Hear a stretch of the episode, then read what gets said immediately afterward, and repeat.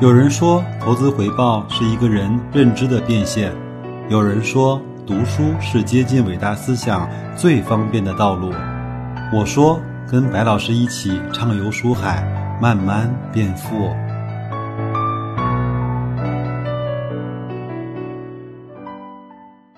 本节目由优家智选独家赞助播出。优质的家，智慧的选。微信首页搜索“优家智选”，找到小程序，点击并保存。口罩产品已经上线，放心品质，良心价。如果各位需要，我们尽可能帮到大家，做得更好。各位书友，大家好啊！我们今天继续来学习这本《慢慢变富》啊。在录制这期节目的时候呢，我的心情还是比较复杂的。因为我知道这些日子的巨幅的暴涨暴跌呢，把很多人都给打懵了。那所以我还想今天能够用这期节目的时间呢，给大家去探讨一下长期持股的问题。那我们今天来探讨一个话题呢，就是长期持股呢是否要控制回撤？正好这两天有几个朋友在微信和后台问我，在这种情况下，眼看着股市呢还要继续的下跌。我应不应该把股票先卖出去，等它跌一跌之后，然后再买回来？有的呢是因为持股的成本比较高，格力呢在六十块以上；有的呢是看着盈利啊一步一步的缩水，在心里面隐隐的作痛，从而有了这样的想法。我也都觉得很正常。我们先来看一看贤大呀在书中是怎么来阐述他认为这个观点的。期间呢，我也会再加入一些白老师的胡说和乱评。在波动和喧嚣从来都没有停止过的股票投资市场上呢，有一个问题，时不时的吸引投资者的注意力，即如何控制市值的回撤。这个观点呢，是因为很多的投资者都会碰到。其实有很多的书籍，包括一些投资的大师呢，也会告诉我们要懂得去控制回撤，就是说如何在熊市中少亏钱。如何在牛市中跟上步伐，赚到自己该赚的钱？特别是如果你在这个市场中待的时间足够长呢，你就避免不了要面对和解决回撤的问题。就是像我们最近呢，经历了太多太多的百年不遇，见证了太多太多不应该我们这个投资阅历要去承担的历史性时刻的出现。那么有没有一个办法和？解决方案来去解决这个回撤呢？贤大本人啊也说这个问题也长时间的困扰着他，他还专门就这个问题呢翻了一些价值投资大师的经典的书籍，想看一看那些人是如何来去面对和解决这个问题的。然而在他成书的时候呢，他依然说没有能够找到现成的答案。那么，为什么那些投资大师从来都不谈这个话题呢？其实，巴菲特是谈过的。他谈了两句话，这两句话呢，看起来是有一点点相悖的。他说：“如果你不想持有这个公司十年的话呢，就请你不要持有这个公司一分钟。”还有一句话呢，就是说，如果你不能够去承担百分之五十的亏损，那么你最好就不要买入这家公司。这两句话乍一听起来，其实有一点点矛盾的。那作者也说呢，他认为。去紧紧的考虑如何控制回撤本身这个话题，也是一个伪命题。原因呢有以下几点，我们一个一个来看。第一个是市场的波动呢，根本其实就不是风险。那所谓的回撤不过是市场的波动而已，而市场的波动呢是任何市场的常态，就算是国外的成熟的市场也是如此。虽然我们都一起经经历了。十年的美国大牛市，好像就忘记了这个市场其实也是一个波动巨大的市场。从二月份到三月份，截止到我这期节目上线之前的周一和周二两天来看，国外的市场是一个非常非常巨幅的震荡。在历史上一共四次的熔断，我们在一个月之内就见证了其中的三次。那么他也说啊，在中国的市场上。我们其实无非是要去配备一根更加粗的神经来去面对这种市场的涨跌和波动。那么波动为什么不是风险呢？他说，长期的价投的眼里呢，它根本就不是风险，哪怕百分之三五十的波动也不是风险。他认为真正的风险呢，不外有二：第一个是本金永久的损失，比如说你买到了乐视，或者是买到了那些跑路的 P to P。第二个呢，就是你的回报不足，或者是你严重的错失了你的机会窗口，你的机会成本和沉没成本变得非常的高。那么，如果以后你面对这种市场大幅的波动呢，仍然慌得一逼啊，那你就在心中默念“波动不是风险”这句真经吧，没准儿啊，你的心情立马呢就会稳定下来，就像。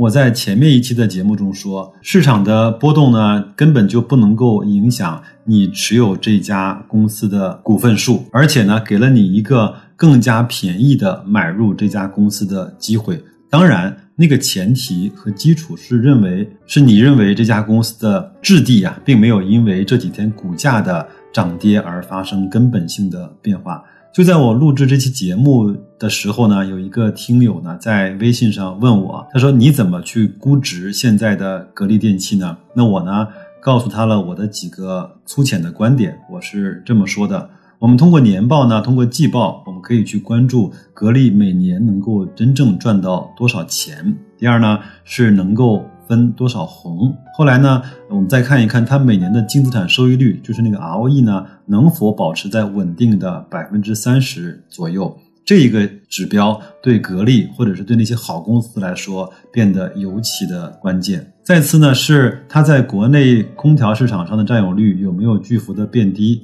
最后是它的净利率有没有严重的下滑？如果我们这几个。问题都能够给出比较确定性的答案的时候，我认为这家公司的质地其实是没有根本性的转变。那么市场的报价和这家公司它自己真正的内在价值之间呢的缺口，正是这个市场疯狂或者是。有误解的部分，这个时候你可以持股不动，因为时间总会证明这些优质公司是值得拥有的。如果呢，你更加大条一些的话，你也可以去用一些你自己不断涌入的现金流去买它。但是这句话我自己知道，说起来容易，真正到了那个暗黑的时刻，不是每个人都敢于去买入的。第二个呢？他又说了，不怕回撤的底气在哪里呢？或许有的人说，市场向下跌百分之五十不是风险，但是它涨回来却要涨百分之一百，这不是很大的风险吗？这个其实只是一个简单的数学常识。那么我们要如何确保，或者是心里有底气的认为市场终将会上涨回来，去弥补你的损失呢？说白了，这个秘密就在于市场这只无形的手，就是价值规律啊。它能够最终的发挥作用。短期市场呢是投票机，长期是称重器啊。这句话应该是巴老和芒格常常挂在嘴边的名言。实际上，这也是我们坚持价值投资、长期持有优秀企业的底气所在。这几天我在听一个节目的时候呢，有一个主持人用了一个非常好的比喻来说明了这个观点。他说。在市场下跌的时候呢，你可能必须要跟随它去坐电梯，但是与此同时呢，你请你在手中啊握好你的那个锚，或者是拉好你的扶手。这个锚点或者是这个扶手呢，就是你对这个企业的估值。我相信在五十四五块的价格区间。不会再有人认为格力是非常的高估，甚至我认为它是在一个低估的区间，它已经落到了我认为的正常估值。第三呢，价值投资者其实追求的是低风险和高收益。传统的理解呢，股票投资其实是一种高风险和高收益并存的项目。其实，然而真正的价值投资者有着与生俱来的风险意识，具体的表现是买入的时候。讲究足够的安全边际，所谓的风险控制呢，实际上在没有买入之前就已经完成了。正是由于这种安全边际的保护，我们的投资呢，最终反而是低风险和高收益的。我呢，经常用一句特别俗的话来去说那些炒热点、跟风炒概念的人，那些人不是在刀锋上舔血，他们是在刀锋上舔屎。作为投资者的我们，难免犯错，也难免误判。最典型的是自以为低估了，结果呢，买入之后股价继续的下跌。然而常识告诉我，告诉我们，此时不仅不需要控制这种所谓的回撤，恰恰相反，跌得越便宜，越要继续的买入。当然我说了，这个是基于你认为公司的质地没有转变的前提下，这为我们将来取得高收益打下坚实的基础。之所以我能够就是白老师啊，能够长期的持有格力，其实我觉得大部分的原因是我在格力呢股价在十六七块、二十五六块、三十三四块的时候，看似呢已经跌到了悬崖边缘的时候。静下心，狠下心来，大量买入的，所以它在我成本之上非常多的地方涨涨跌跌，我真的没有那么在乎。有可能这个就是和你持股的成本所带来的心理的反应和变化是有着直接的关系的。第四啊，贤大又说，你控制的回撤，最终的结果呢是大概率你也控制了将来的上涨。如果你是股市的老江湖，就一定会明白这句话的分量。就像我们没有办法预测股市哪一天要突然大跌一样，我们同样也没有办法来预测股市哪一天会大涨。所以，控制了回撤，就意味着我们控制了上涨。其实有很多的数据啊，也可以证明这样一个观点。有一句话叫。雷电劈下来的时候呢，我们一定要在场。就比如说，巴菲特这么多年的投资的业绩回报呢，去回测一下，把他其中最好的那个二十几个交易日拿掉的话，他整个的投资啊，他自己的话说，就会像一个笑话一样的难看。为什么我们这么喜欢？读杨天南那一本《一个投资家的二十年》呢？因为在他那个每个月公布的实盘里面，他也会做了一个很长时间的分析，就是说有百分之八十的时间，这个账户是不赚钱的，而。整个带来十年十倍非常优秀的那个投资收益，真正的利润贡献，就是在那个百分之二十的上涨的时间。有的人会说，那我为什么不能够去抓住这个百分之二十的时间呢？因为你是人呐，我们不是神嘛。所以最好的办法是在股市的绝大多数的时间里，老老实实的待着，甚至是呆若木鸡般的待着，因为。我们个人投资者不像机构或者是基金经理那样要去面临客户的赎回，要去业绩的排名，我们仅仅就需要对自己的钱负责就可以了。在未来的某一天，一只股票的价格一定会基于它公司的价值和市场对它的估值。给他一个漂漂亮亮、结结实实的戴维斯双击，这就是很多人，特别是在雪球上那些大 V 啊，能够在大跌的时候能够做到气定神闲，在上涨的时候做到从容不迫的原因。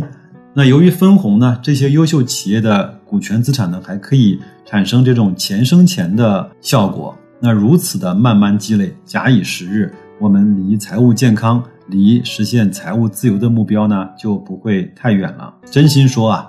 这些话容易说，但是真的太难做到了。对你也好，对我也好，对这个市场上将近一个亿的投资者来说，又何尝不是如此呢？怎么办呢？白老师告诉你，看一看历史，研究一下自己的心态，研究一下你的持有的公司，再稍微的去研究一下整个你所面临的交易的对手，抓住企业估值的毛，通过一些靠谱的朋友来去告诉你一些。对的事情，我厚颜无耻的说，当然你也可以多听一听我的节目，用这样的办法来去度过那个百分之八十有可能无聊，也有可能是无望的时间，从而才能够去享受那个百分之二十令我们兴奋的高光时刻。那这个篇章呢，我就给大家分享到这儿，也祝各位在剧烈的振幅中啊，能够保持一个相对比较淡定从容的心态。那就这样，祝各位投资愉快，再见。